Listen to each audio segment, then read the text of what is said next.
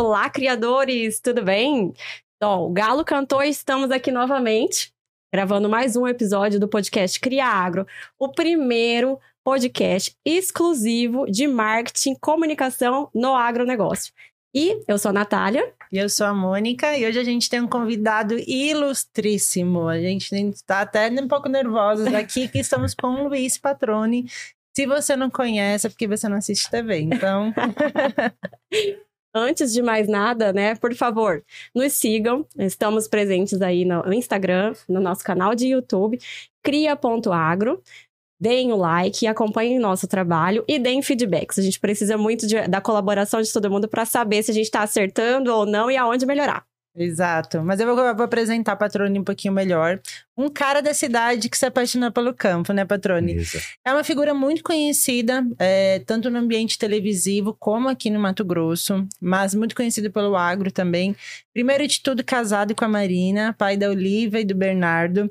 É um profissional. Que é um fofinho que eu acompanho demais. Não, muito fofos, família fofa. É, é, formado em jornalismo, é jornalista, formou no Mato Grosso do Sul, é um excelente contador de histórias, é editor-chefe hoje do canal Rural Mato Grosso e host do podcast do Patrone, que já tem, foi lançado em maio de 2021, já são 120, mais de 120 episódios contando grandes histórias, ótimas histórias. Inclusive, o nosso erro foi ter ouvido o podcast dele antes de convidar ele para o nosso podcast. Né, Natália? É, não deveríamos ter feito isso. Mas esse trabalho de contador de história já superou diversos desafios, já são 20 anos de carreira, né? Quase, quase 20, é, quase 20 anos. Já trabalhou em diversos é, é, outros veículos, mas também uma coisa que eu acho muito legal, figurou entre os cinco mais lembrados do jornalismo brasileiro, né? E acho que isso é um reconhecimento do excelente trabalho que você tem feito. Estamos muito felizes de ter você aqui com a gente. Ah, que legal! Nossa, agora eu adorei, fiquei lisonjeado. Já tava, eu estava nervoso, né, de vir aqui participar do trabalho de vocês. Aliás, parabéns pela iniciativa. A gente Obrigada. conversava aqui antes de gravar. Sucesso para vocês, Criagro. Vai ser um sucesso todas as iniciativas que vocês estão se propondo a fazer, né? A gente conversou um pouquinho aqui, o pessoal certamente está sabendo. E que bacana, que bacana estar aqui, poder falar do que a gente gosta, né? Falar Sim. de agronegócio, falar de comunicação falar de história, falar de podcast. Sim. Fico honrado pelo convite, né? Aceitei de imediato, vocês sabem disso, né? Deu certinho com a agenda uhum. e vamos em frente. Vamos que lá, bom. vamos conversar. Vou aproveitar então, logo fazendo uma primeira pergunta que eu acho que é muito importante. Aproveitando essa sua experiência, lá em 2005, né, na sua formatura, para cá, mudou muita coisa dentro da comunicação, né? Mas o que que, você, o que, que te impacta mais quando você para para refletir nesse, nesse histórico é, em consumo de comunicação no Brasil? O que, que mais mudou? O que, que foi mais impactante para você como jornalista? Olha, é uma evolução constante. A gente é, frequentemente fica se perguntando isso, né? Como você falou, uhum. sou casado com a Marina, a Marina também é jornalista, então é, comunicação é diálogo que não falta em casa, né? Todos os dias. né? Pro bem e pro mal, né? Então a gente realmente é, conversa muito sobre isso. Agora, se a gente pensar 2005 para cá, são 18 anos. É, primeira coisa, a gente e a gente, vocês também, a gente esperava aquela informação chegar, né? Então uhum. a gente, como consumidor de notícia, como sendo consumidores de informação, a gente tinha que esperar os horários. Você tinha, claro, acesso à internet, né, aos sites, enfim, isso aí já, já era uma realidade naquela época, já é consolidada. Só que hoje é tudo muito mais instantâneo, tanto na confecção, na produção, na veiculação das notícias, das informações, né, mesmo não sendo notícias muitas vezes, e também nesse consumo, ficou muito instantâneo. Isso, ao mesmo tempo que, a mim, é, eu acho que é algo sensacional, algo incrível, evidentemente também é algo que é perigoso, né? Uhum. É algo que, uhum. se você pensar é, nas próprias fake news que a gente conversou, conversou um pouquinho aqui antes da, da do início da, do bate-papo, é, realmente é um, é um caminho que beira essa necessidade de cuidado, mas claro, a instantaneidade né, também te leva a ficar informado com mais agilidade, com mais é, velocidade. Então, acho que, sem dúvida, para mim, essa é a grande transformação, isso é o que mais chama atenção nesse, nessa lacuna aí, né, nesses 18 uhum. anos. Realmente tudo ficou muito mais rápido, muito mais acessível, mas claro que existem os dois lados da moeda. Sim, e isso, a velocidade da informação faz com que é, fez com que tenha mudado o papel do jornalista, porque assim, o, papel, o jornalista sempre teve uma responsabilidade, pelo menos ao meu ver, muito grande com a veracidade de todas as suas informações. Hoje o jornalista ele deve ser muito exigido em ser rápido na transmissão de uma notícia. Mas essa rapidez talvez não seja tão rápido na confirmação, veracidade, investigação, que é o primórdio, né, do trabalho de jornalista também. Como que lida com isso, assim? Ou como você vê alguns colegas lidando? Então, eu vou falar por mim, uhum. é, pela minha realidade.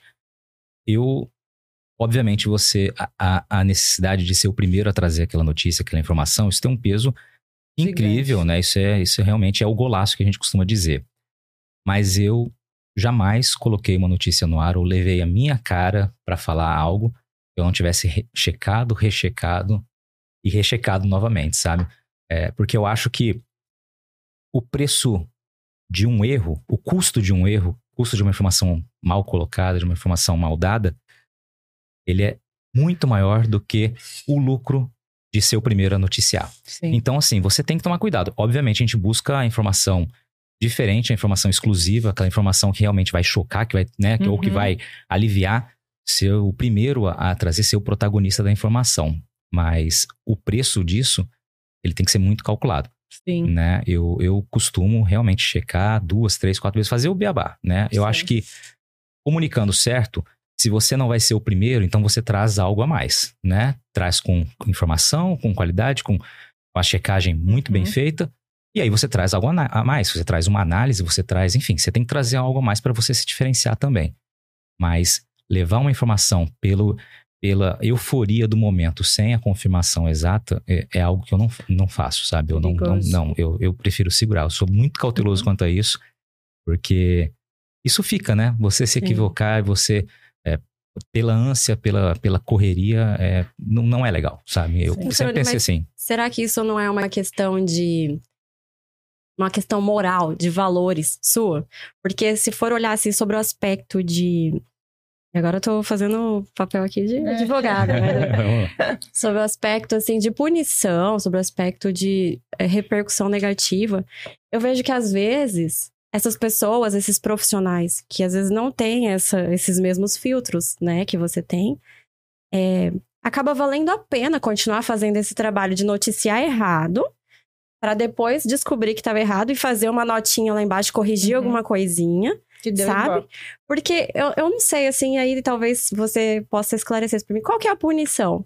Eu que, penso, que de, eu, sabe, Natália, eu penso de um jeito diferente você como leitora, como público, né, como quem vai consumir aquela informação, você consumiu um, algo dessa pessoa, desse profissional uhum. que realmente sabendo, colocando essa possibilidade de que estava se equivocando, né, de que estava trazendo algo para fazer mais ibope do que realmente informar, vem uma notinha uma vez, vem uma notinha duas vezes, três vezes, você vai continuar acreditando naquela fonte, naquela, naquela informação, naquela fonte de informação. Então, eu penso muito do lado do público. Eu não consumo. Tá? Então eu vi, né, consumi uma informação que, pô, legal, aí eu, mas foi equivocado, estava errado. Primeira vez, segunda vez, terceira vez, não. Não é uma fonte uhum. confiável de informação para mim. Né? Não é um comunicador, não é um jornalista. Então, a credibilidade para mim é o maior, é a maior virtude que nós temos enquanto comunicadores, né? Eu como jornalista, se eu não tiver credibilidade, se eu não tiver a confiança do meu público, eu perdi a minha principal moeda. Né? É a maneira como eu encaro, a maneira como eu oriento as pessoas que trabalham comigo. É, eu acho que esse é um crivo indiscutível, uhum. né? É um valor indiscutível. Uhum. É, e eu não concordo que aquela pessoa que está fazendo isso, às vezes por querer, como você disse, não, é uma questão ah, de dar o ibope, de querer ser o primeiro. Eu, eu não concordo que seja, que seja de fato uma glória, uma conquista estar ali em primeiro lugar ou recebendo ali aquele, aqueles louros ali do, por ter levado uma informação rápida, rápida, rápida, mas que uhum. era, falsa, ela, não era checada. Não vai ter sustentabilidade. Não tem, né? não. Acho que, acho, que não, não, acho que o público é muito seletivo, né? Uhum. Ou a grande maioria do público, ou a gente espera que o público seja, né? É. A gente tem que pensar sempre para quem a gente está levando aquela informação. Quem é o nosso público, né? O que, que o que, que interessa para aquele consumidor? Ah, eu falo para para o agronegócio. Então, quem são as pessoas que, que vão me ouvir e qual a relevância daquilo que eu estou levando para elas? Vai fazer sentido? Ah, eu estou comunicando, estou levando uma informação para um agricultor no momento certo de tomada de decisão, por mais que ele tenha várias é, possibilidades de, de informação com consultorias e tudo mais, às vezes a comunicação numa televisão, num site, ela vai também surtir um efeito adicional ali que pode ajudá-lo numa tomada de decisão. Eu tenho que ter a responsabilidade daquilo lá, sabendo que aquela informação vai fazer diferença para ele. Ah, não é para um agricultor, mas é, não vai servir para ele, mas vai servir para mostrar a realidade do setor naquele momento, né? É, é, tirar né, eventuais impressões equivocadas também farei com, com a responsabilidade. Então, acho que você tem que pensar muito no público que você está levando e de que maneira aquela informação vai fazer de fato diferença para aquela pessoa ou vai fazer só barulho. Uhum. Né? E no Acho seu que isso caso, também. você pensa no longo prazo, né? Eu É. acho que é. Ah, sim, né? A gente. É, Seu Uhum. é, nome é, seu, é pra é, sempre. é, é uma certo, grife, né? você tem que transformar com. É, É uma grife, aí. é aquela tua moeda, né? Você vai ser Uhum. o teu cartão de visita sempre, ainda mais hoje que a gente tem as redes sociais, toda a visibilidade Sim. que existe, né? A própria televisão, enfim. Mas o nome, é, acho que isso daí. Sabe aquela história de que o principal cartão de visita é o boca a boca, as pessoas falarem bem da tua empresa, falar que é o que faz realmente acontecer, o que faz. Eu acho que para comunicadores, para jornalistas, né? Profissionais ou não, acho que é isso que vale. É, a pessoa vai ser muito seguida nas redes sociais se ela realmente trouxer um conteúdo que interessa a alguém e que foi bem feito, que foi bem produzido, que realmente levou, fez a diferença, fez sentido para quem está acompanhando e isso vai ecoar, Sim. isso é fato, né? Sim. Da mesma forma com podcast, da mesma forma com a informação, da mesma forma como Exato. você na televisão, na internet, né, no, no, no site, na rádio, enfim. Então eu penso dessa maneira, sabe? É legal. A checagem, a rechecagem é, e né? pensar a longo prazo acho que realmente faz a diferença. Drone, deixa eu aproveitar então. Não é a intenção fazer perguntas polêmicas, mas sim entender o, o- esse mundo comunicação pelo seu ponto de vista. Hoje, jornalistas e mídias conseguem ser neutros ou hoje a gente realmente tem a opinião como uma base? Antigamente existia muito isso. Não podemos expressar nenhum tipo de opinião. Mas o mundo mudou muito. E, e hoje? Bom, é uma pergunta difícil e deixa eu raciocinar aqui de um jeito para tentar traduzir de fato o que eu Sim. tô pensando, mas vamos lá. É, eu me formei em 2005, né? Então são 18 anos. Então 20 anos atrás eu estava na universidade e era uma outra realidade, como a gente comentou. Ah, a gente vinha com aquela história da neutralidade, né? De você ser imparcial. A gente sempre busca ser imparcial, essa é uma verdade. Mas a gente sabe que imparcialidade não existe, porque a simples escolha de um trecho da fala do, do entrevistado ou da entrevistada é uma seleção, Hum. certo? Sim. Ah, mas o sentido do- tem que ser esse. Tudo bem. É o correto, é o certo, é o mais imparcial possível, mas não deixa de ser Sim. um peso, a minha escolha. Né? Então, a imparcialidade 100% natural, ela realmente não existe. Daí ao jornalismo opinativo, à comunicação opinativa, hoje a gente tem um espaço muito grande para isso. A gente tem comentaristas, muitas vezes profissionais de área A, B ou C, que estão Uhum. né, trazendo opinião porque tem relevância ou porque as pessoas gostam de ouvir o ponto de vista é, de um lado e de outro. Uhum. Então você tem realmente, você dosa dessa maneira, colocando comentaristas com pesos e com, com, com a meu ver, né, com pesos Uhum. e, com, e, com, e com opiniões distintas para que quem está assistindo tire as suas próprias conclusões. E o jornalismo, o opinativo, que eu vejo numa reportagem, ganhou espaço, mas também você não vai fazer ele todo dia, né? Sim. E a meu ver, você precisa também ter muito zelo com o peso que vai ser dado e realmente o que está sendo dito. Por exemplo, política que a gente passou agora, né? Por, por uma situação bastante é, complicada. Eu, como comunicador, como. eu- obviamente a gente ficou isento. Né? A maior Uhum. parte do tempo, nas coberturas, você tem que ser isento. Tá? Ah, mas o setor é A ou é B? A gente é comunicador, a gente tem que manter Sim. ao máximo possível a isenção. E aí vale, né, para a comunicação ali, para as redes sociais, enfim, você tem que manter aquele papel de neutralidade, porque isso é pertinente Sim. à profissão. Eu não sou um comunicador político, não sou um jornalista político. A gente, né, obviamente vivencia Uhum. política, mas a gente comunica outras coisas também. Então, é, não era um meu papel, por exemplo, naquele momento falar, né, ah, isso ou aquilo de Uhum. candidato B, C, A, né, enfim. Então, eu penso que tudo tem o seu momento, né? Então, olha, e a tua a- a- cabe ali a opinião, um jornalismo, uma, uma reportagem opinativa por esse motivo ou por outro, comentaristas ali trazendo seus pontos de vista, mas ainda assim buscando a neutralidade e imparcialidade, embora ela Sim. realmente não exista 100%. 100%. Acho que deu para entender Foi, mais ou menos. Eu, eu dei uma, eu fiz um rodeio aqui, mas acho que deu Mas para foi muito bem entender. explicado, inclusive porque É, o papel da notícia é que a pessoa, o, o, quem está recebendo a notícia, ele tire suas próprias conclusões, Exato. né? Mas quando a gente vê, e aí agora uma pergunta pessoal curiosa que surgiu, não está nem no nosso roteiro, por exemplo, quando, e aí você citou da política, e muitas vezes o agro ele é relacionado na, da seguinte forma. No governo X, com três meses de governo X, tal, exportação começou a crescer. Mas se a gente pegar um contexto, todo início do ano isso acontece e está numa crescente há 20 anos. Só que o título ser no governo X tal coisa aconteceu, boa ou ruim, é, uma, é opinativo já nesse sentido, por mais que a notícia seja uma notícia, para mim é. é para mim também parece ser, né? É. E pra a gente é. muito isso. É, e assim, e aí você trouxe um ponto que eu acho que é fundamental e é independente de política, tá? Sim. É, número, ele é excelente. Ele pode ser traiçoeiro. Por que eu digo isso? A famosa regrinha de três a gente usa muito, né? É um trunfo para jornalista, porque muita gente não utiliza, não faz número porque tem, não coloca número porque tem medo. Sim. Tá? É, é fato isso, não coloca uhum. número porque tem medo de fazer a conta, fazer a regrinha de três, percentual e tudo mais. Mas mais do que isso, eu acho que você nunca traz, isso a gente faz semanalmente, sabe? A gente traz informações, por exemplo, aqui em Mato Grosso do IMEA, que é o Instituto Mato uhum. Grossense de Economia Agropecuária, e é um trabalho fantástico que eles desenvolvem, né? É, é exemplar, é Sim. é reconhecido internacionalmente, né? A própria uh, o ISDA utiliza, né, informações do IMEA muitas vezes. Uh, então, é um trabalho referendado. Sempre que traz semanalmente ali uma informação referente ao mês anterior, na ânsia você muitas vezes busca ali, olha, subiu, sei lá, o faturamento, subiu a rentabilidade ou caiu comparado aqui. Tá. E com relação ao ano passado?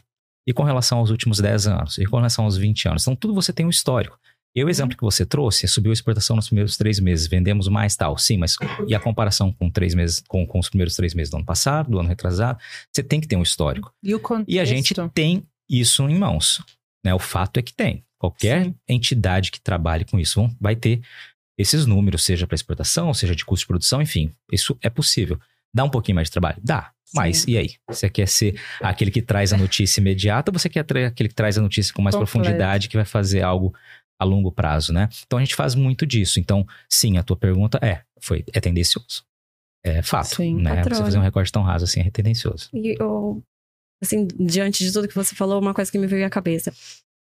É essa parcialidade, né? Imparcialidade e parcialidade que a gente falou das duas coisas. Mas no seu caso, você falou, olha, né, é, eu decidi, né, principalmente em, em, anos eleitorais, não me posicionar, né? É, ser neutro nesse aspecto, até porque eu não achava que era o momento. Só que você é uma figura é, que o produtor rural gosta muito, né? Ah, Muitas pessoas é, se identificam no meio do agro é, pelo trabalho que você desenvolve. E você é um grande influenciador, né?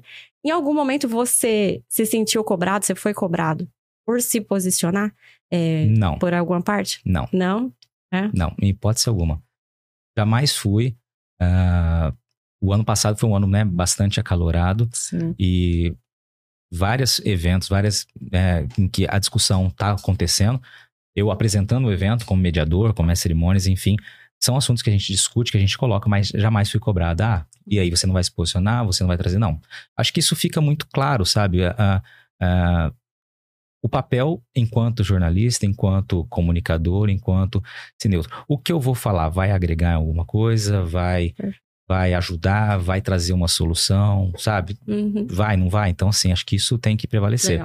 Tá? Então, não, não fui em nenhum momento cobrado por posicionar, por defender, por falar. Acho que é uma coisa meio óbvio que a gente viveu, né, o Sim. ano passado, e não, não precisava de cobrança, né? Acho que estava é. muito claro para todo mundo. E é, foi muito papel, foi a construção de carreira que você fez até aqui, né? Falando, já que você, a gente falou do produtor, fala, vamos falar, falar um pouquinho sobre. Acho que você é um cara que contou muitas histórias. E contou muita história de muita gente, e com certeza acompanhou muita evolução do perfil do produtor rural. Que lá em 2005 talvez nem tivesse um celular, e hoje ele entende de algumas tecnologias e aplicativos no celular muito mais do que a gente. Isso dando um viés. Dentro desses perfis de produtores rurais que você tem tido mais contato, você observou algumas é, evolução de algumas características, é, algum percebeu uma evolução de perfil do produtor ou uma mudança de perfil? Hum, você diz no sentido de ele levar a própria informação, dele se comunicar ou dele lidar com o dia a dia na propriedade? De ambas as formas. Tá. Ou até de idade, olha, tô vendo que o produtor tá mais jovem, ou que a gente tem mais mulheres dentro do negócio. Ah, não, Enfim, acho que, acho que, a acho que as já mulheres sabe, sempre né? estiveram, mas não ocupavam o lugar que elas mereciam, né? Mas sempre Aham. estiveram, né? Senão, ah, até a própria Dejane Arnold, que eu sei que vocês entrevistaram, a Deja é uma amiga, trabalhamos juntos durante muito tempo, apresentamos, né, programa de TV junto aqui. E quando ela participou do podcast, a gente falou sobre isso, né? A história da vinda dela para cá, família, mãe, né? Sempre junto, né? Então, assim, a mulher sempre teve aquela presença no agro, evidentemente, né? Então, acho que isso é um ponto é, é, realmente factível, né? E que a gente é, observa felizmente, né? Que é o espaço que a mulher vem ocupando. Ela sempre ocupou, mas agora sim, é, com espaço de destaque, né? Então, esse é um ponto indiscutível da, dessa, dessa transformação. Eu acho que a gente, felizmente, ganhou muito mais a voz de quem, de quem faz o agro, né? Do produtor. Eu acho que esse é um ponto muito, muito legal das próprias redes sociais, em que as pessoas passaram a falar, né, como é o dia a dia. Isso surte efeito, né? Porque eu penso, e, e isso a gente vai falar mais adiante Uhum. certamente, que toda comunicação para ela ter engajamento, para ela ter realmente, é, ela tem que se cone- conectar com alguém. E nada melhor que para criar conexão do que histórias de pessoas, que realidades de pessoas, que vivências de pessoas. Ah, tem um, um produtor rural, por exemplo, que participou do podcast, ele ouve muitos podcasts todos os dias. Ele é um produtor do interior de São Paulo, é o Rogério. Ele pega e, e, é, ele tira leite, né? Produtor de leite, e ele passa o dia, sempre nas ordenhas, ele tá ouvindo um, dois, três, quatro, cinco podcasts. Legal. E ele traz a vivência dele no dia a dia. Então, nas redes sociais dele, ele vai lá colocando ali um pouquinho do como foi, de como foi, do que que ele ouviu. Isso é muito bacana. Cria conexão, cria vínculo, né? Então, acho que essa voz dos produtores que a gente começa a ver cada vez mais, isso também é uma mudança de perfil. Você não precisa esperar falarem por você, você fala. E no dia a dia, eu acho que tudo ficou. Eu vou usar a palavra que, enfim, que é só para resumir, mas muito mais profissional.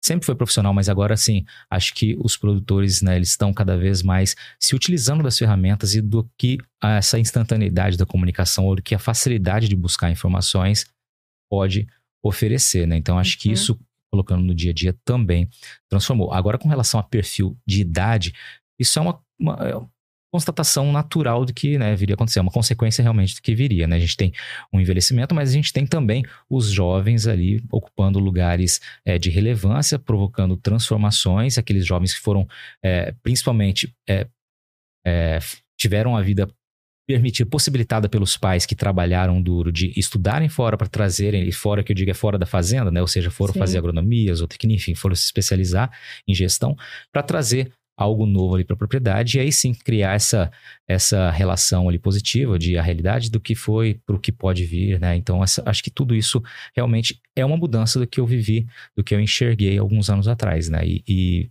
quase 20 anos passa muito rápido, mas assim, se a gente olha para trás, é uma evolução realmente muito grande de tudo, né? Um exemplo, você falou logo no início das dificuldades que às vezes a gente passou de comunicação. Ah, 2005, eu trabalhava já com o Pedro Silvestre, que é meu compadre, é repórter do Canal Rural, um baita profissional, um cara diferenciado. E eu estava saindo da faculdade, estava terminando, estava no meu último semestre, já montando ali, junto com o meu grupo da faculdade, a monografia, né, o que a gente apresentaria. E eu estava no Canal Rural, na época, como freelancer. E aí a gente fazia ali a cobertura em Mato Grosso do Sul e a gente teve aquele caso fatídico de febre aftosa em 2005 em Eldorado, no Sim. Cone Sul do estado, né? Então eram cinco municípios ali que tiveram caso de febre aftosa e todo, todo o desdobramento daquela cobertura. Foi a primeira grande cobertura que eu tive a oportunidade de participar e foi um divisor de águas porque ali eu enxerguei o que era o potencial do agro, o que era o agronegócio, que era feito por histórias de pessoas, mexeu com a economia. Então você imagina alguém que está indo na faculdade, trabalhando com um profissional, que já era ele que me orientava ali no que precisava fazer, e, e com a redação na época do Canal Rural ficava em Porto Alegre, na RBS, e a gente conversando sobre o que estava acontecendo, e ele tinha a Associated Press, a Reuters, a Veja, enfim, todos os grandes veículos estavam ali, desceram de São Paulo, de onde estivessem, para Mato Grosso Foi do Sul para acompanhar aquilo. E a gente tinha uma dificuldade muito grande. Qual era a nossa dificuldade? O único ponto de geração de envio do material que a gente gravava para a base em Porto Alegre, para que pudesse ser transmitido para o Brasil inteiro, era em Campo Grande. na Embratel, em Campo Grande. Então, eram só 500 quilômetros pela BR-163, né? Em Não é a 2005. mesma realidade da 163 aqui de Mato Grosso em termos de movimento, mas é A BR-163 é uma Sim. estrada. 500 quilômetros são 500 quilômetros, né? De qualquer forma. Então, como que a gente precisou fazer? A gente desenvolveu uma logística em que a gente a gente chegou já no foi eu lembro perfeitamente, foi dia 10 de outubro de 2005 que foi anunciado o caso de febre aftosa, lá em Campo Grande. A gente fez a repercussão, levou a notícia pro ar e descemos para Eldorado de, de noite, 7, 8 horas da noite. Chegamos uma hora da manhã lá, achamos um hotel para ficar e descobrimos onde eram cada coisa, né? Onde que é a fazenda que identificou o foco, qual foi o frigorífico que por onde passou, enfim, já traçamos uma, uma rota do que a gente faria no outro dia. No outro dia fomos para frente da fazenda, Fazenda Vesoso, também não esqueço o nome. Tava todo mundo na porta da fazenda e o produtor saiu e aí ele falou: "Ah, o canal rural tá aí, quero conversar com o canal rural". Obviamente veio todo mundo, né? Porque abriu o vidro do carro, todo mundo veio. Quando aconteceu isso, ele conversou com a gente, todo mundo junto conversou também. Qual é a tua, tua- como profissional? Aí sim vem a história de você ser o primeiro a querer trazer a Uhum. informação. Sim. A gente tem que dar essa notícia hoje. Todo mundo vai dar essa notícia hoje. Como a gente não vai dar? O que, que a gente fez? Voltou os 500 km para Campo Grande para gerar 5 horas da tarde, era o nosso deadline, para poder chegar no Jornal da Noite no, na- pelo canal rural no Brasil inteiro.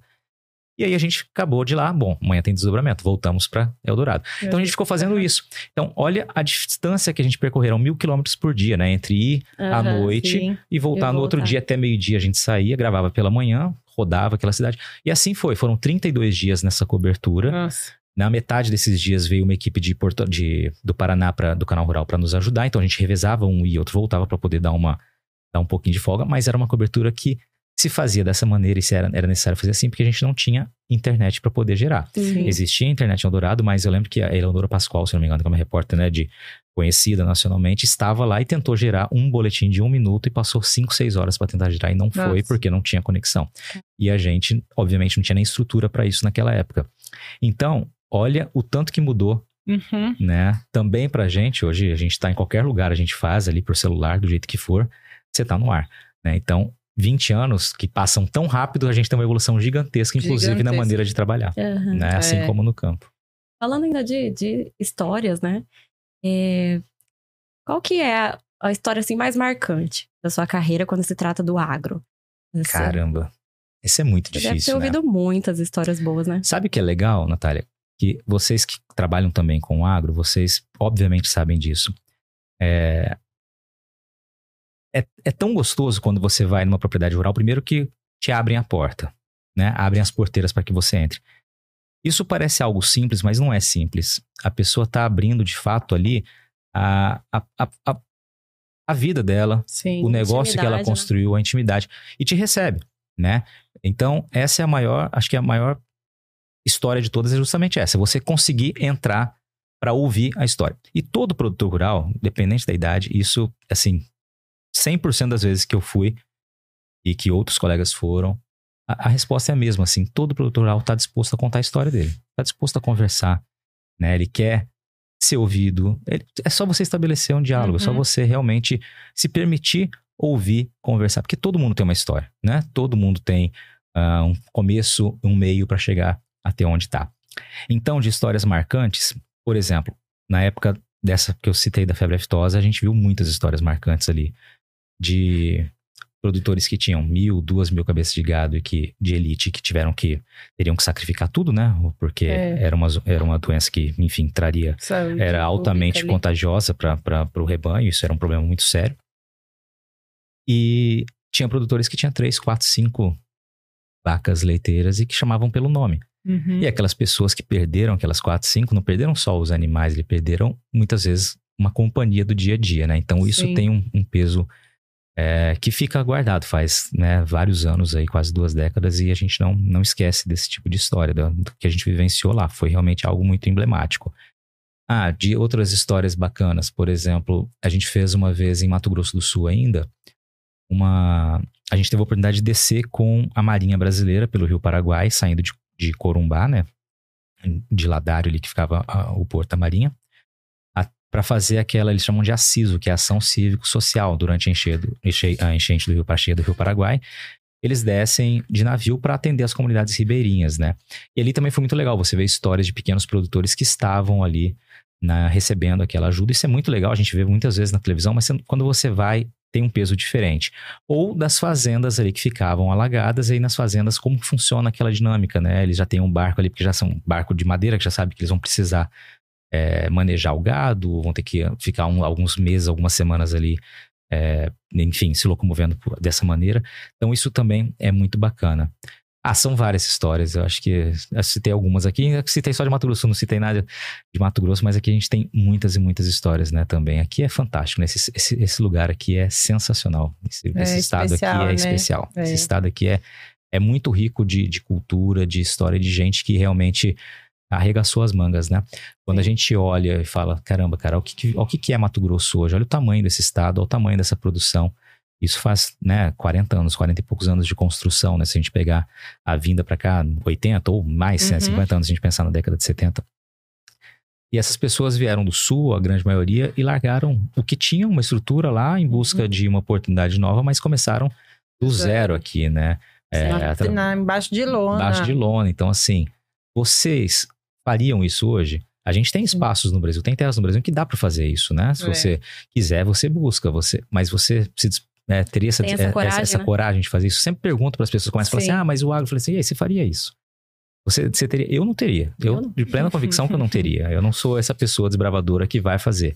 Então, isso aumenta ainda mais a minha admiração. as informações que a gente tem não, hoje, a gente exatamente. não faria. Imagina quando você é. tem ideia. Muita não, gente começou a falar é, isso, Exatamente. Né? A Natália não pode falar isso, porque ela foi parar lá em Gi, Paraná, ah, Rondônia, mas... com 20 e poucos anos. Oh, tipo... Mamãozinho com açúcar do lado do que esses produtores fizeram. Mas foi uma forma de desbravar também, foi. né? Eu admiro a história dela demais. Ah, não, mas eu... vamos... Vou... Tem uma pergunta que eu queria fazer, que você falou... Você está falando... Olha a história que você construiu e hoje você lidera uma equipe, né? Dentro do, do, do seu, é, uhum. do seu papel realmente como editor-chefe. E a gente estava falando mais cedo, tem muita oportunidade para jornalistas que queiram se especializar no agro, muita oportunidade para estudantes de jornalismo, para quem, quem quer realmente sair empregado, igual você falou. Mas isso não acontece, é difícil a gente trazer eles para cá. Ah, eu até estava vendo hoje eu sou suspeita que eu adoro algodão, eu trabalhei na BAPA, mas a BAPA tem um projeto que eu acho incrível, que é o Prêmio Jornalismo de Abapa. É, Prêmio Abapa de Jornalismo. E eles levam os estudantes lá de Salvador, totalmente longe do agro, né, daquela realidade nossa, para conhecer uma fazenda, para conhecer a algodoeira, faz um prêmio de premiar melhor notícias, as melhores matérias sobre o agronegócio, as melhores histórias. É uma forma de incentivo junto com a universidade. Você vê que tem esse mercado realmente, existe esse mercado, ele está aberto. E quais seriam as habilidades e competências desses jovens jornalistas para se especializar na nossa, nossa área? Primeiro eu vou mencionar o que você falou sobre o prêmio Abapa de jornalismo, né? Esse tipo de iniciativa é sensacional. Primeiro porque você vai atrair o interesse muitas vezes daquele profissional que não está com o olhar focado uhum. no agro, porque tem uma oportunidade muitas vezes de reconhecimento, mas muitas vezes financeira. Sim. Então isso faz a diferença, evidentemente, numa profissão que a gente sabe a realidade que tem. Sim.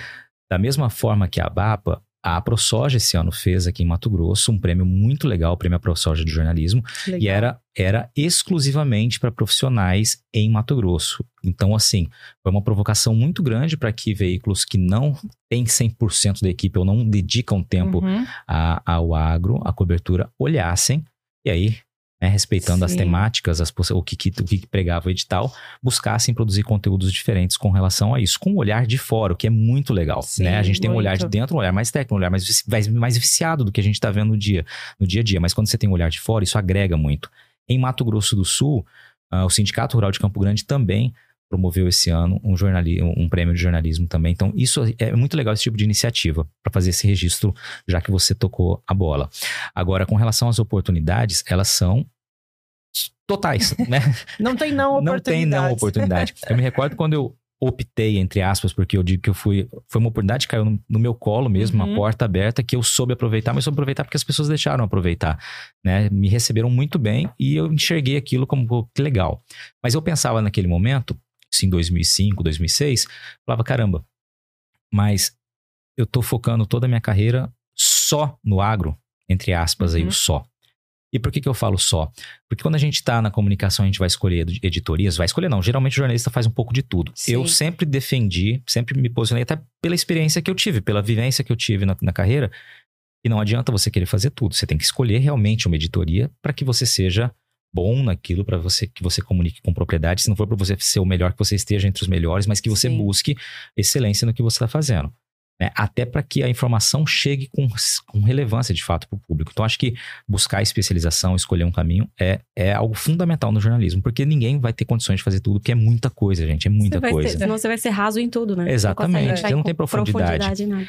E eu, quando eu coloquei ali o só entre aspas, o que, que você fala no agronegócio? Você fala economia, política, ah, sustentabilidade, ah, Mercado internacional. mercado internacional, direito, política, não sei se já mencionei, Uhum. é, zootecnia, tecnologia, Sim. nanotecnologia. E você vai abrindo as áreas, sabe? E aí também fala de agronegócio, né? Então ainda tem É, isso, né? Sim. Então, assim, é, são várias e várias e várias editorias. Então, para quem falar, olhar para o agro, olha o tanto de oportunidade que você tem. Em cada uma dessas, dessas vertentes ali, você pode se especializar e ser diferente Uhum. naquilo que você faz, ter a voz, é, é, que seja uma voz que ecoe. E eu vejo que as pessoas realmente na universidade, ou mesmo os profissionais que estão no mercado hoje, eles não. A grande maioria não, não, não enxerga esse potencial ou não se predispõe a buscar. E, a- gente, as portas estão abertas literalmente, sabe? E a oportunidade existe e existe de fato. Ah, aqui em Mato Grosso, principalmente, né? É, é, é fato, assim, sabe? As pessoas. pra eu, eu não consigo entender, de verdade, eu não consigo. Eu também não. É. É como se fosse Porque- tem a faca e o queijo estão ali, né? Exatamente. Depois, assim, não, tem a vaca, tem alguém pra tirar o leite da vaca, tá fazendo o queijo, entrega o queijo embaladinho, daí alguém corta pra você Eu e não bota o conheço salaminho de do lado. verdade nenhum comunicador, nenhum profissional, nenhum jornalista e queira fazer agro. E se eu tiver enganado, já me manda no WhatsApp, ele já me manda informação que tem um, alguém que não, que não esteja empregado.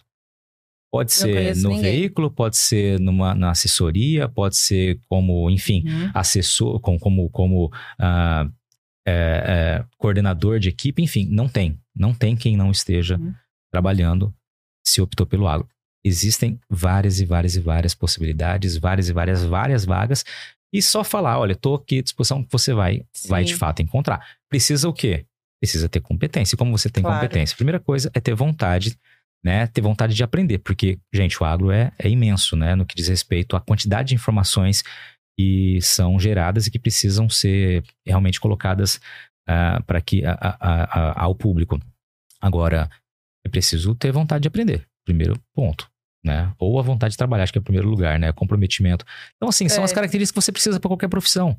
Para qualquer área que você for, né, do jornalismo, você vai precisar dessas premissas, né?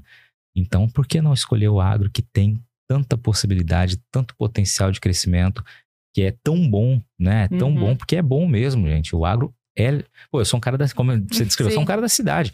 Meus avós, assim como né, os seus, Natália, meus avós, foram agricultores no Paraná, isso na década de 60, 70, e aí mudaram para Mato Grosso do Sul, e ali foram viraram comerciantes, meus avós paternos. Então, minha relação com o agro era de todo igual a uma de todo mundo, né? Três vezes por dia me alimentar, utilizar uma roupa feita de algodão, enfim, todos, né, sabe, tudo que a gente vive é, no agro. E foi em 2005 que eu comecei a, a entender o que era uma fazenda, o que era uma atividade agrícola, o que era uma atividade pecuária, quais as diferenças de cada uma. E só fui aprendendo, e a gente está aprendendo todo dia, e nunca ouvi um não, sabe? Nunca ouvi um não de produtor rural, de alguém que trabalha no setor. Você quer aprender? Seja humilde, pergunte. Sim. Você vai ter as respostas como em qualquer editoria. Então, gente, Sim. o espaço está muito aberto, tem muita possibilidade, tem muita empresa, tem muita. é, se não for veículo de comunicação, tem muita empresa do agro que precisa. É demais, sabe? Instituição. Então, Tem um tudo. prato cheio para todo É. mundo, sabe? É realmente querer, realmente enxergar com um olhar de que, se não de gostar inicialmente, de oportunidade. Sim. E aí, dentro do setor, vai perceber né, quais são as verdadeiras características da, do agronegócio, né? Que são, é, são encantadoras, né? Eu realmente sou fã do, do trabalho de quem produz e de todo mundo que está nessa na cadeia produtiva. É sensacional. E assim, olhando esse gap, então, é um mar de oportunidades. Muitas, né? A pessoa tá no Mato Grosso. Uma lavoura de oportunidades. Uma lavoura de Se oportunidades. ele fizer assim e falar, não quero ver a- o agro, ele não consegue, Não. né? E do outro lado você vê é, muita- muitos jornalistas reclamando, né? De oportunidades de emprego, né? É, dificuldade, questão salarial, concorrência. enfim.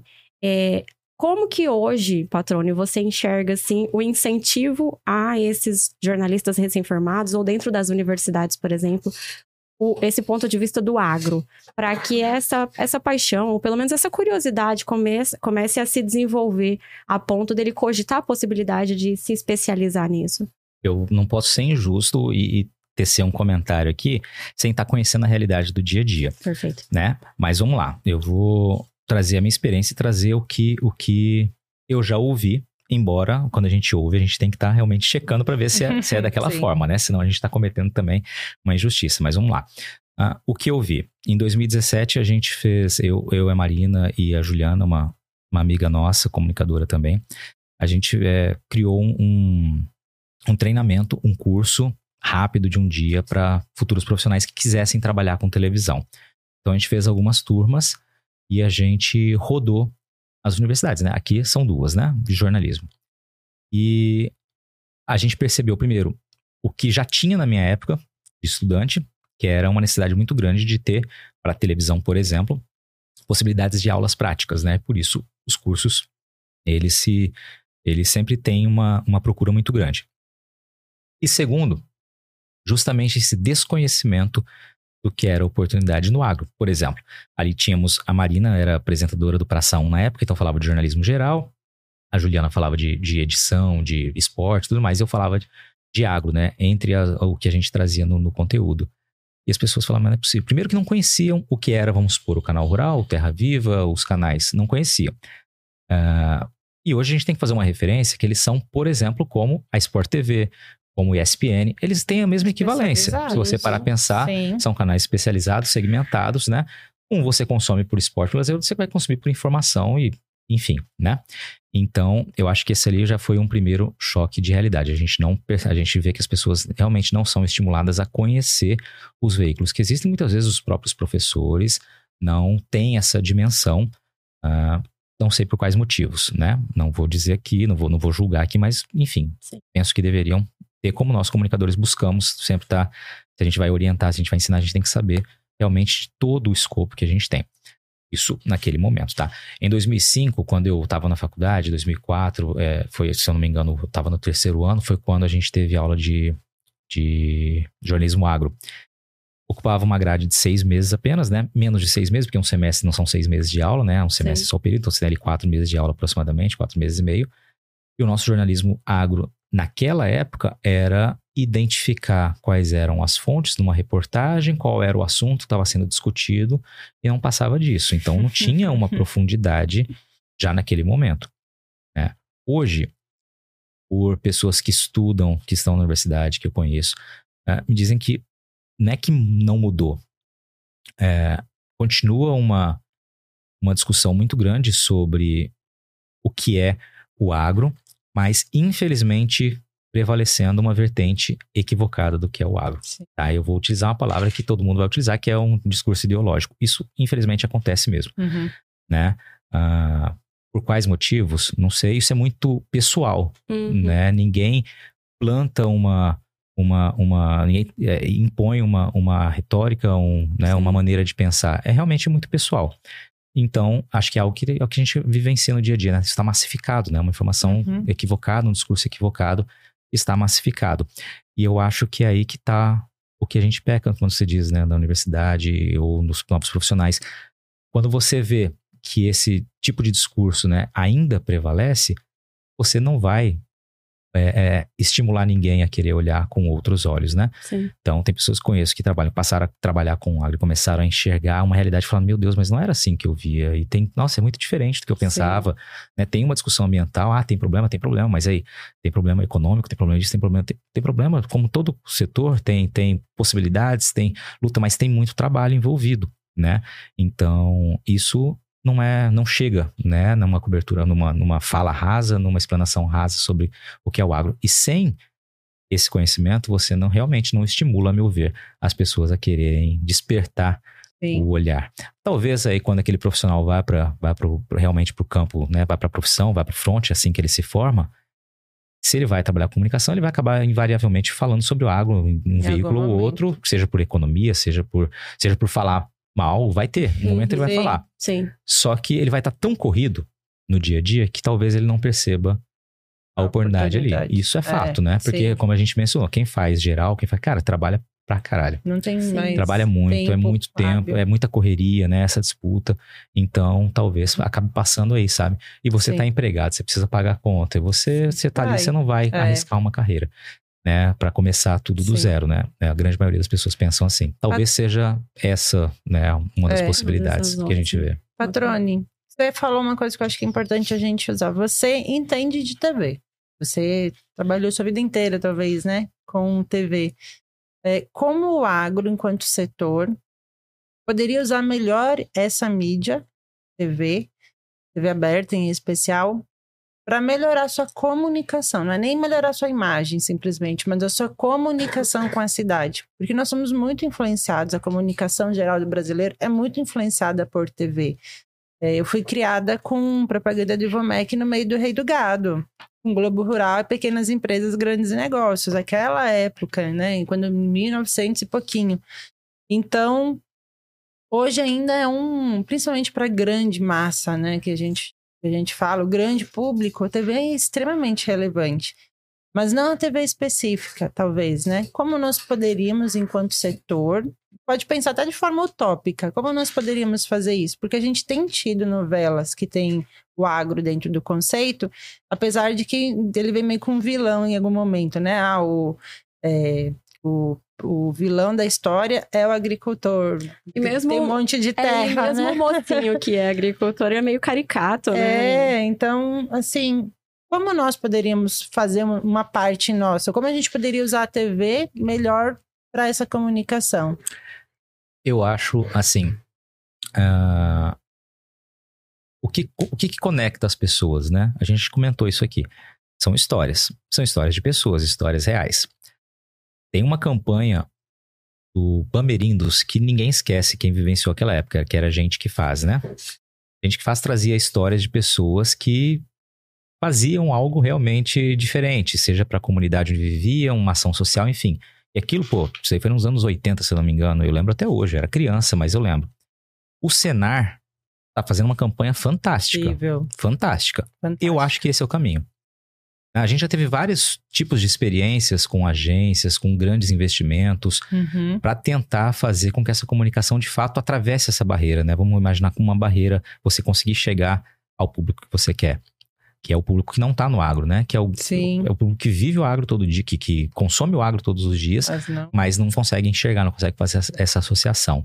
Então, eu acho que uma estratégia é fazer de fato o que o Senar está fazendo. Acho que é super legal a campanha da, da, da CNA e do Senar, que é você trazer histórias de perfis diferentes, de pessoas diferentes, no caso ali do Senar, que por meio de uma possibilidade de é, informação, de conhecimento, né, encontraram, é, tiveram acesso a essa ferramenta tão fundamental que é, conseguiram transformar a vida, independente do tamanho da propriedade, do perfil daquele produtor.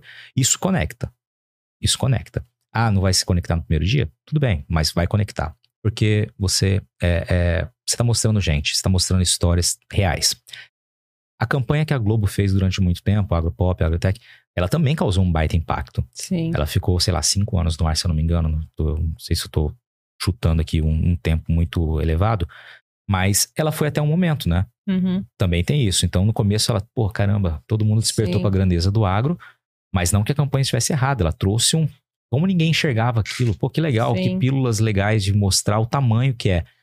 Só que ela vai até um momento, ela vai até. aque- Aquela informação, aquele tipo de conteúdo, a meu ver, ele vai até um momento. Sim. Depois as pessoas começaram a ver de uma outra forma. Ah, mas o agro é muito rico, então, pô, os caras estão. É. E a gente tem a cultura, especialmente aqui no, né, no nosso país, de que quem tá ganhando dinheiro, entre aspas, né? Uhum. Você olhar só, só Uhum. o número e esquecer Sim. o trabalho que tá envolvido e o custo que tem aquilo, ah, ah, não, não é legal. É. tá? É- não é culpa- É o né? malvadão, é mal- né? é o malvadão. Então, acho que ah, então, o número vai até um determinado momento. Eu acho que histórias de pessoas, elas podem fazer a diferença. Eu acho que por aí é o caminho se tratando de TV aberta, né? A TV Sim. fechada, TV segmentada, a informação é para o produtor, é para quem consome aquela, aquela notícia, que ela tem aquela necessidade de informação que vai fazer diferença, vai fazer sentido para ela. TV aberta eu acho que tem que ser histórias de pessoas. Porque a gente já tentou dessa outra maneira, deu certo até um determinado ponto. Agora, histórias de pessoas, elas, elas se perpetuam, né? Uhum. Então, acho que é uma campanha muito assertiva do Senar. Não conheço os números, mas Também eu, também eu confesso que eu fiquei muito impactado Sim. né? Também. Eu no, no, no canal rural, quando eu saí da, da filiada Globo e voltei para o canal rural, eu durante cinco anos eu apresentei um, um programa chamado Bom Dia Senar Mato Grosso. Então, você falou do telecurso, era como se fosse o telecurso, né? Então, que é um programa, um formato muito antigo, entre aspas, né? Uhum. Mas é um formato que não se vê hoje e que ainda assim ele é muito assistido. A gente levava toda quarta-feira pela manhã um instrutor do Senar, aqui de Mato Grosso, para falar por quase meia hora com uma apresentação de, de PowerPoint, de slides na tela, dialogando comigo sobre alguma informação, sobre algum curso, algum treinamento, né? Esmiuçando alguma, alguma, algum te- conteúdo que fazia parte do, do- dos treinamentos do Senar e que naquele momento ali na TV ele ia despertar o, o, o, o público ou a buscar participar também de um curso de Senar que é gratuito, né? O pessoal costuma dizer não é gratuito porque o produtor paga, ele desconta para aquilo lá, né? Mas a- É. quem faz, quem, quem se beneficia do curso não paga Não nada. paga. Exato. Então, ah, ou para realmente aprender, fazer sentido. E a gente sempre falava nesses programas, né, invariavelmente, que a moeda da, da- a moeda, a, gran- a grande moeda da transformação, né, o conhecimento ela é a grande chave, a moeda não, é a grande chave da transformação, né, é o que pode gerar resultados, né? E quando a gente viu na campanha do Senar Nacional, essa que a gente mencionou, tudo isso materializado num vídeo de histórias de pessoas, né? Ou seja, todo aquele conhecimento, toda aquela ferramenta que aqui a gente fazia, a gente levava, né, para os produtores que assistiam tal, é o mesmo tipo de ferramenta. Aquela transformação que aquilo causa na pessoa, na, na vida da pessoa, a oportunidade que gera, sendo produtor, sendo técnico, sendo, enfim, profissional da área, isso me conectou, né? E, e quem as pessoas que eu conheço, que eu converso do setor ou não, que assistiram, Uhum. falam, caramba, que bacana isso, né? Olha, o agro é Sim. isso também. Não, o agro é só isso, né? Sim, É, o agro é sim. exatamente isso, né? Exato. E patrone, entendendo que é, o público que nos assistirá, né, são pessoas que pode ser que durante essa conversa começaram a, se- a despertar essa questão de contar histórias e se comunicar melhor. E que é muito difícil é, passar aqui um, um passo a passo, né? É, mas assim, a gente sabe a importância desse storytelling, né? Dessas narrativas, né? da- feitas da forma correta. Mas o que que é um ponto essencial para conseguir contar uma boa história, uma história que conecta, em- na sua opinião. Na minha opinião, tem um. Eu, eu não me esqueço disso, né? Durante a faculdade tinha um professor que chamava Jorge. Chamava, não, chama, né? Jorge Ijuim. Ele foi coordenador depois de um tempo no, no curso também de jornalismo. E ele falava muito da, da Cremilda Medina, uma outra jornalista. E um dos livros dela, ela pregava muito um discurso é, humanizado, um jornalismo mais humanizado. Um discurso era. Um dos livros era é, Entrevista, o Diálogo Possível. E ali você tinha, entre aspas, técnicas, né? De como você vai conversar com alguém, vai olhar no olho, você vai conversar. A, a entrevista ela não pode ser aquela, aquela, aquela, aquela situação combativa, imbativa, né? Eu tô aqui pra te perguntar três, quatro, cinco coisas, você me responde, aí eu anoto, tá, beleza, tchau, vou embora, né? Vou lá. Então, eu penso que esse é o primeiro ponto. Você vai, a pessoa tá, de- tá dedicando o tempo dela pra você, vai te dar uma entrevista que seja uma sonora na rua, uma fala. Ela parou pra te, pra te Uhum, atender. Então, sim. gente, vamos conversar, vamos, vamos, vamos respeitar aquela pessoa, vamos ouvir o que ela tem a dizer. Eu provoquei, né? Então, vamos, vamos ouvir. Então, acho que começa por aí. Primeira coisa, ouvir aquela personagem, aquele personagem que você vai trazer. E aí, eu acho que o principal, Natália e Mônica, é você realmente trazer aquela verdade, entendeu? Eu acho que tudo parte por aí, sabe? Você tem que ter, numa reportagem curta, enfim, objetiva, você tem que ter, se possível, uh, o, o personagem ali, a história, quem que vivencia aquela informação, vamos pensar num cenário perfeito, né? Que vivencia aquele fato que você está trazendo, algum fato que comprove o que está acontecendo, né? Número, fonte oficial, enfim, o que seja. E, e um desfecho ou uma dúvida, alguma coisa. Então, assim, se ele fosse pensar num roteirinho, seria basicamente isso, né? Ah, mas o que, que vai conectar? O que, que vai levar? O que, que vai fazer com que aquilo realmente faça sentido para alguém, né? Além da informação. É, é- ainda volto a dizer, é aquela empatia com aquele personagem, aquela pessoa. Se a gente pensar num cenário perfeito, é isso. É a voz daquela pessoa, o repórter aparece se ele precisar aparecer, sabe? Ele tem que deixar de ser a figura central e ser mero condutor da reportagem ou que as vozes falem. A gente tem um projeto no canal Rural, o Pedro Silvestre, né, que eu mencionei, que é meu compadre, que é, que é um jornalista, que chama Patrulheiro Agro.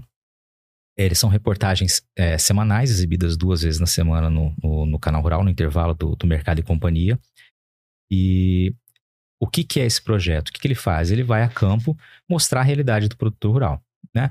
Ah, é problema com estrada, é preocupação com uma praga, com uma doença, com uma economia que não está fechando, enfim, vai mostrar o dia a dia ali do que está acontecendo nas regiões diferentes aqui de Mato Grosso. De que maneira que são feitas essas, essas reportagens? O Pedro mesmo, ele não tem um off, ele não tem um texto narrado. Ele no máximo aparece fazendo uma passagem, quando o repórter traz ali uma informação adicional, um elemento de ligação para alguma coisa na reportagem. Mas quem faz, quem aparece são os produtores. Todas as vozes na reportagem, com exceção desse momento que ele aparece, são dos produtores. Se precisa alguma informação, algum apoio para fazer sentido o que está falando, vai em lettering, vai escrito embaixo. Então, o tempo todo, você vendo a narrativa dos produtores, eh, trazendo a vivência uhum. deles sobre aquele assunto, né?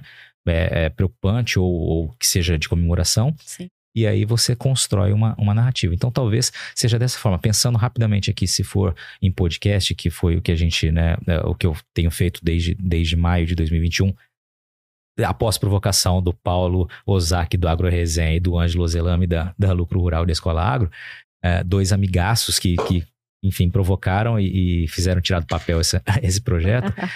O podcast, deram um empurrãozinho. Deram um empurrãozinho, a cobrada, puxar de orelha depois de um ano deu certo fazer. Mas é você fazer o que vocês estão fazendo aqui. Vocês estão conversando, vocês estão ouvindo história, vocês estão permitindo, estão dialogando a gente para o tempo, né? A gente não olha pro relógio, né? A gente vai, vai conversando, olhando no olho, assim vai fluindo. E isso conecta, né? Quem parar para ouvir, quem parar para assistir aqui, vai se conectar de alguma forma, né? Se não assistir inteiro de uma vez, pode ser que assista depois, ou vai assistir Sim. aquilo que faça sentido. Mas é, vocês estão fazendo isso, estão gerando um conteúdo com várias pessoas que vocês entrevistaram e um roteiro básico para conversar, mas vai deixando a conversa fluir, né? Da mesma maneira que vai fluindo aqui, quem está assistindo vai vai, vai, vai se conectar também. de alguma forma. E transportando para a televisão ou para outro veículo que seja algo mais sucinto, mais, mais enxuto, é fazer dessa forma, né? Também deixar a essência e de preferência a voz de quem está participando ali, daquele, aqueles entrevistados, né? Realmente ecoarem e falar por si só. Eu Legal. penso que seja esse um cenário Sim. que funcione, Sim. sabe? A gente está chegando quase ao final da nossa entrevista, mas antes de chegar nas nossas perguntinhas finais, ah. a gente faltou uma, uma. Assim, na verdade, faltou não. A gente poderia fazer mais uns cinco episódios, pelo menos nas perguntas que surgiram na minha cabeça agora. Mas é, a TV é uma mídia tradicional ainda, né? E hoje a gente tem o desafio do ambiente online. Como você percebe, assim, a gente percebeu, para quem trabalhou trabalha com marketing, principalmente para mim, que sempre foi, fui da área da comunicação, é, a TV teve um período de resistência à internet. Período de resistência de colocar um, um corte lá no Instagram. Não tinha Instagram da TV. E é nisso, a gente está falando isso de muito tempo atrás. É de muito uhum. recente, inclusive. Mas percebo, e aí isso é uma opinião pessoal, e essa, essa resistência principal ela foi quebrada até por interesses de, de comercializar melhor o seu produto no ambiente online, o que eles estão certíssimos de fazer. Mas essa relação online e on de TV, ela impactou você também de, de ter esses dois olhares, seja como patrone, tem seu Instagram, tem seu podcast e que também está na TV e também é editor-chefe? Você trouxe um ponto que é legal. É, você falou da resistência da TV. Eu me recordo, e como você disse, não faz muito tempo, da gente não poder utilizar imagens gravadas por celular. Porque elas não teriam a, a qualidade que precisaria ter para que o público consumisse. Olha a besteira que era isso, né? Mas era uma realidade. Sim. Todo mundo seguia isso, né? Então, acho que essas barreiras foram quebradas. E aí sim, tem oportunidade comercial envolvida, mas você tem e buscar não só a oportunidade comercial, mas o público. Onde é que está o público? Uhum. Quantas horas por dia, ou nem horas, Sim. minutos, vocês duas assistem televisão? Televisão dessa aqui, assim.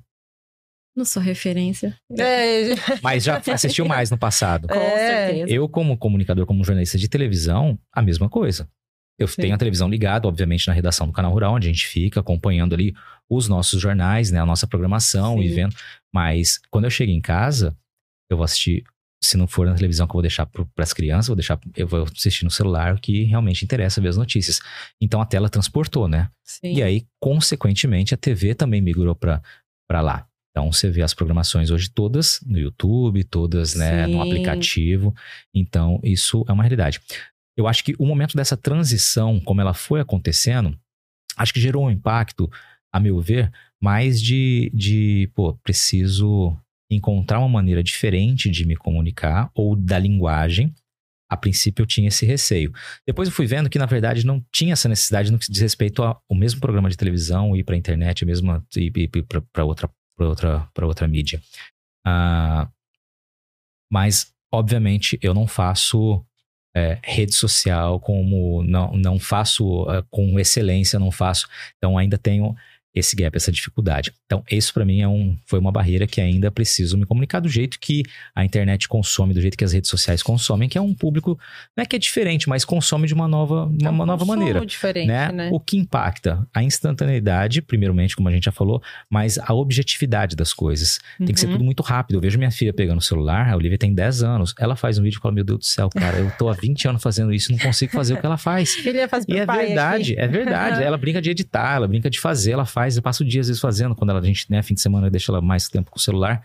Ela faz, ó, papai, ó, o que eu fiz e tal. Caramba, cara. Fala pra Marina. Ela vai virar. Ferrou, mais uma jornalista, mais uma Coloca já pra comunicadora. pessoa estagiária já, Meu né? Deus. Já, vídeo. é. Mas eu acho que isso, isso daí Tá empregada isso já. foi realmente o que ficou de desafio, assim, né? Tem É. profissionais da televisão que comunicam muito, muito bem do agro nas redes sociais, fantasticamente, sabe? Muito legal.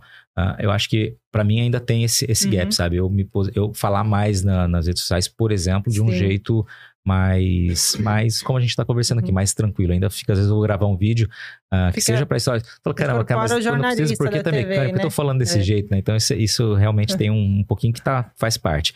Agora, tem um outro ponto também dessa evolução, que é o perfil, vou usar a palavra também só para simbolizar, libertador, né? Porque, cara, não tem mais barreira. É. Não tem mais barreira. É você eu fui outra sei lá, viajei pra tal lugar agora, tava com um celular e um microfonezinho de 60 reais, for aquele que você leva pra celular, pra qualquer coisa, você Sim. grava ali, e você grava uma reportagem. Você grava uma informação. Eu me recordo em 2016 ou 2017, a gente fez uma série, eu tava na afiliada Globo na Centro América, a gente fez uma série que chamou Subindo ao 613. Então a gente saiu daqui de Cuiabá e foi até, até Santarém, né? Passando antes pelo Porto de Miri- Miritituba, para mostrar como é que estava ainda a 163 ali no Pará, que ainda estava sem asfalto, boa parte dela e tudo mais. E a gente foi mostrando isso. Chegamos lá em, em Miritituba, a gente desceu eh, com a com as lanchinhas que levam, né? São os taxistas de água ali, né? Que levam de um lado para o outro, de um lado da mar de, de Itaituba até Miritituba, de Miritituba, do município até, até onde fica o porto. E, e eu me recordo que eu tava com um iPhone 4, pequenininho assim, 4, 5, sei lá qual era, na época. E a gente gravando, o cinegrafista, o repórter cinematográfico tava com a câmera maior, filmando, e eu com o celular deixei ligado assim embaixo e fui conseguir, obviamente pela mobilidade, colocar a mão perto da água e fui pegando uma imagem diferente da que ele tava pegando, porque não tinha absoluta condição dele fazer aquele tipo de imagem. E a gente trouxe aquilo, foi fazendo, fazendo, fazendo. A hora que chegou na ele, falou, vamos ver se vai prestar. Cara, prestou muito, sabe? Ficou muito bom, porque era um ângulo diferente e que a ferramenta permitia, né? Da mesma forma, lá em Santarém, nesse mesmo, nessa mesma viagem, a gente com um celular, com um iPhone, a gente pegou e fez um link ao vivo pro Bom Dia Mato Grosso na época. A gente tá aqui do lado aqui do Nossa. porto de, é, do lado da É. Cargill ali, né? Do porto aqui da, da Cargill aqui em Santarém, no Pará. Aquele navio ali, ó, tá atracado, ele tá carregando soja, vai pra tal lugar, não sei das quantas, das quantas, em cima do terraço do prédio, com o celular na mão, com o iPhone. Né? Hoje, e obviamente isso é simples, né? Sim. Mas lá naquela época, 2016, a gente fez. No Soja Brasil, em 2012, pelo Canal Rural, a gente fez também um pouquinho com o celular, gravava e mandava. Mas olha o quanto permitiu justamente essa migração para o celular, É. essa possibilidade de quebrar a barreira de, por exemplo, não poder utilizar a imagem que não fosse de câmeras né, de alta definição e tudo mais. Ruptura, né? Então de- você ganhou uma liberdade nesse sentido também. É, e o muito público legal. ganhou também, né? Ah, sim. Na, na verdade, todo mundo saiu ganhando, né? É. Luiz, Hum. ó, vontade de conversar aqui é muito grande, mas a gente já sabe do seu compromisso É. inadiável. É, esse compromisso é inadiável. Esse tem compromisso como. pai é maior, da, É. maior das profissões. É o né? o horário de pegar as crianças Essa não e ir tem embora. férias, não tem Exatamente. dia. É a profissão mais, mais prazerosa que É. tem. É demais, muito bom. Então a gente, é, infelizmente, já vamos direcionar aí pro fim do papo, né? É, a gente gosta de fazer um ping-pong no final, que é basicamente a gente falar é, perguntas e você dar uma resposta rápida. Não tem a necessidade de você se justificar. E as o justificativas, desafio né? tá aí. É? Então, bom, a primeira pergunta é: para quem você tira o chapéu no agro? Não vai ter só uma pessoa, tá? Ah, Roberto Rodrigues. Alisson Paulinelli, que nos deixou. Acho que esse é o principal, né? Sensacional. Gosto, Roberto. Gosto muito do trabalho do Tejon, né? No que diz respeito à comunicação, a compreender. Acho que tá bom. Acho que três aí. Tem mais gente, mas eu acho que esses três são, são Já. referências pra mim. Um conselho para as empresas do agro melhorarem sua comunicação. investir em história de pessoas. A gente falou bastante disso. Acho que Uhum. é uma maneira de conectar. E hoje a gente vê as empresas cada vez mais é, buscando produzir conteúdo ao invés de apenas a mídia, né? Talvez conexão com pessoas seja legal. Falei mais de uma palavra, mas foi só para justificar Não, mas um tá pouquinho. ótimo. Um perfil ah, que as pessoas não podem deixar de seguir nas redes sociais referente ao agro. Ah, o podcast do patrão. Ah, arrasou. Criar agro Ele podcast. faz agro- marketing dele. Não, vamos lá. Gente, eu gosto. Eu gosto Achei justo, tô falando sério. é, Eu tava Mas esperando. você sabe que o podcast Patrônio é um perfil novo, né? A gente tem, eu e meu irmão, meu irmão toca pra mim essa, essa parte, o, o Edson Duen, o Edinho, e a gente colocou ali pra colocar os episódios mesmo, né? Pra colocar as capas dos episódios. Mas assim, é, eu, eu gosto muito do perfil da minha amiga, da Kellen Severo. Ela é muito boa. A Kellen, assim, em termos de comunicação, ela sabe que eu sou fã do trabalho dela, né? A gente é colega há um bom tempo, trabalhamos juntos. E eu gosto muito, é, é admirável, assim, a, a competência e a. Acho que não só a competência, a qualidade da informação que ela traz e o Uhum. compromisso, o comprometimento que ela tem justamente com o que a gente disse, com a checagem das informações, com a Sim. busca, sabe? Eu gosto muito do trabalho dela. Muito. Sim. Ela resume um pouco tudo aquilo que você falou dentro das redes sociais. É rápida, É. é específica, é uma notícia confiável e que funciona naquela rede. Ela tem aquele compromisso, né? Exatamente. Isso é muito e, e interessante. numa linguagem fácil. Muito é uma fácil. linguagem É, eu gosto muito do trabalho dela. E ali eu faço uma dica também, que eu vou, aqui vai ser, não é nem jabá, tá? Eu vou colocar o episódio que, que a gente, que ela participou do podcast. Porque quando você, mais uma vez, se permite conversar e ouvir a história das pessoas, você percebe por que, que ela tá onde ela Onde tá, ela tá. né? Porque é um comprometimento que vem realmente desde o início da carreira. E é uma maneira de pensar dessa forma, sabe? Então, eu gosto muito dela e depois eu acho que ela vai ouvir, eu vou É. passar para ela falar assim, ó, Hum. fiz uma propaganda sua, não se Ouça até esqueça o de pra descobrir. É. Onde Muito legal, muito legal, bom. gosto bastante dela. foi ótima dica. Um profissional de marketing agro que seja referência para você. E aí eu vou ser bairrista. Eu gosto muito, muito, muito e admiro muito o trabalho da minha amiga que já passou aqui, inclusive estava aqui quando eu cheguei, a Cláudia. Eu gosto muito do trabalho da Cláudia Luz. E aí, eu não tô falando daquele marketing, né? Hoje ela vai estar fazendo um trabalho diferente, mas o trabalho que ela fez de comunicação dentro da federação durante Sim. muitos anos, né? Da, da FAMATO aqui, foi um trabalho de excelência. Eu tive a oportunidade de acompanhar de perto, né? Esses tempos que a gente ficou ali com o projeto do, do Senar, com o programa, a gente ficava trabalhando no mesmo prédio, né? Então, assim, eu acho que ela é demais, gosto muito Hum. dela. Uma profissional louvável. A gente ficou muito feliz de poder ouvi-la. É. Também admiramos muito ela. É, e aquela profissional que você fala, cara, olha o tanto de conteúdo que ela tem, o tanto de coisa que ela Sim. faz. Não dá pra né? falar. Não, Não, a gente não falou tem. nada no episódio É. dela, praticamente, porque assim, foi. Ela é muito mais que aquilo, né? Igual É. você, assim. ah, legal, É. não, ela é demais, eu gosto muito. Já vou falar pra ela que propaganda. Ó, várias pessoas para ouvir podcast. Já temos, assim, 10 ouvintes garantidos aqui só nas menções. E por fim, uma empresa que você admira, seja pela sua comunicação, pela, pelo seu posicionamento dentro do agro. Eu não vou trazer entidade, porque a entidade, acho que eu gosto muito do trabalho de todas, né? Acho que, assim, todas Sim. entre aspas, né? Mas acho que o pessoal tem feito um trabalho bem feito. Eu gosto da maneira de buscar se conectar do pessoal da Bayer. Eu acho que eles têm um time de comunicação muito forte que propõe, que são ágeis na, na informação quando sabe, é solicitado. Eu acho que Uhum. isso é legal. mas eu não vou citar só uma. Eu gosto do trabalho da Ihara. Eu acho que o próprio trabalho com a própria Kellen foi um, uma aposta muito Sim. legal e gerou um conteúdo excepcional. Histórias, né? É, histórias, exatamente, né? Que Acho que a série Agricultura por um Dia, uma coisa Aham. assim. Isso é muito legal. Tudo que a gente falou aqui, realmente, né? É, Da gente é. falar de conectar pessoas. Eu vou, eu vou me resumir essas duas. Acho que tem muita, muito mais gente boa fazendo né, conteúdo, mas eu, eu gosto desse trabalho.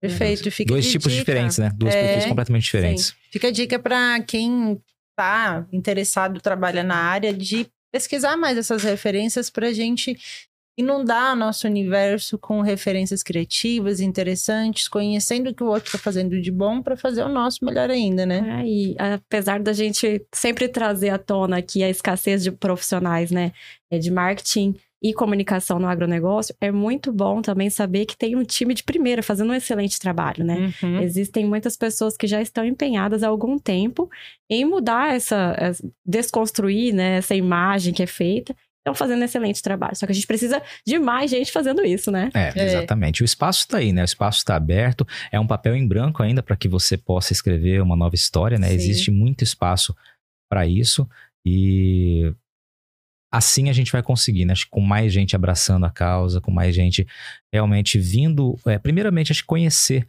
o trabalho, né? O que é o agronegócio, como muitas é, iniciativas estão sendo feitas, o pessoal da Farmon, as próprias agroligadas. Então, assim, isso é muito bacana Uhum. né? Então, se trazer as pessoas para conhecerem é o primeiro passo. E aí as pessoas enxergando é, o que é, percebendo as, possibi- as oportunidades, as possibilidades, é um, é um caminho aí também que a gente certamente no futuro vai ver mudanças positivas aí. Que assim Perfeito. seja. Que assim, É, Que assim seja, né? Seja mesmo. Patrone, muito obrigada. Que papo agradável. A gente sabe que não é fácil encontrar espaço na agenda, mas você topou estar aqui com a gente. Para nós foi Uhum. um prazer muito grande aprender com você. E olha, vida longa ao seu podcast, vida longa aos seus projetos. A gente está na Uhum. torcida, somos fãs. Agora mais ainda, conhecendo É, um pouquinho mais, exato. ficamos mais fãs ainda. E agora Obrigada. fãs que estão exigindo mais presença virtual do patrão nas redes Ah, sociais. sabia que ia ser cobrado. Gente, eu que agradeço. Foi de verdade, assim, muito gostoso. É muito bom quando a gente para para conversar e a gente se permite, né, realmente dialogar, trocar ideia. Uhum. e traçar um objetivo, né, que é buscar uma comunicação mais assertiva, buscar, né, uma, uma visibilidade que realmente cause impacto, um impacto positivo, né, pela sua essência, pela sua verdade. E é muito, muito, muito legal a gente ver iniciativa como a de vocês, sabe? Parabéns pelo trabalho. Gostei demais, demais, demais de Que estar bom. aqui. Gostei da, da, da, da maneira como vocês conduziram. Acho que isso faz toda a diferença, né? Vocês estão o tempo todo olhando no olho. Isso faz muita diferença para quem está sendo Que bom. entrevistado, né? E eu acho que isso é um, é, é- é como eu falei ali da, da Uhum. história do, do diálogo possível. É assim que a gente faz e é assim que a gente realmente conecta, né? Me senti conectado aqui durante todo o bate-papo. Adorei a logo, adorei o nome, tá? Vou recomendar. Gostei do meu, meu gift, meu presente, meu recebido do dia, né? Mas tem, tem mais ali que não foi, não tá aqui no ar. Mas, gente, gostei muito, parabéns, tá? Contem comigo e sucesso, vida longa. É. Certamente tudo que vocês estão fazendo aqui vai ter um efeito muito, muito, muito positivo. Setor, obrigado pelo Ai, convite, tá? querido. Me senti lisonjeado de estar aqui com Eu vou, vocês. gra- eu vou cortar esse finalzinho e todo dia que eu tiver mais ou menos assim, vou botar isso aqui pra gente ouvir. novo. Brincadeira. Muito obrigada, assim, Deus provê tudo que a gente precisa e Ele é muito generoso com a gente. Assim, você aqui hoje foi muito especial. Obrigada de verdade, obrigada. Obrigada, né? Olha, meu, nossa senhora, vício de linguagem. Obrigada a todos que estão ouvindo, que estão assistindo a gente. A gente se vê no próprio- próximo episódio, É, né, não Nath? esqueçam de dar um like, seguir a gente no Instagram e nosso canal do YouTube também. E Cria Spotify agro. e todos os lugares que conseguir. É isso aí. o agro tá on. É. tchau, tchau.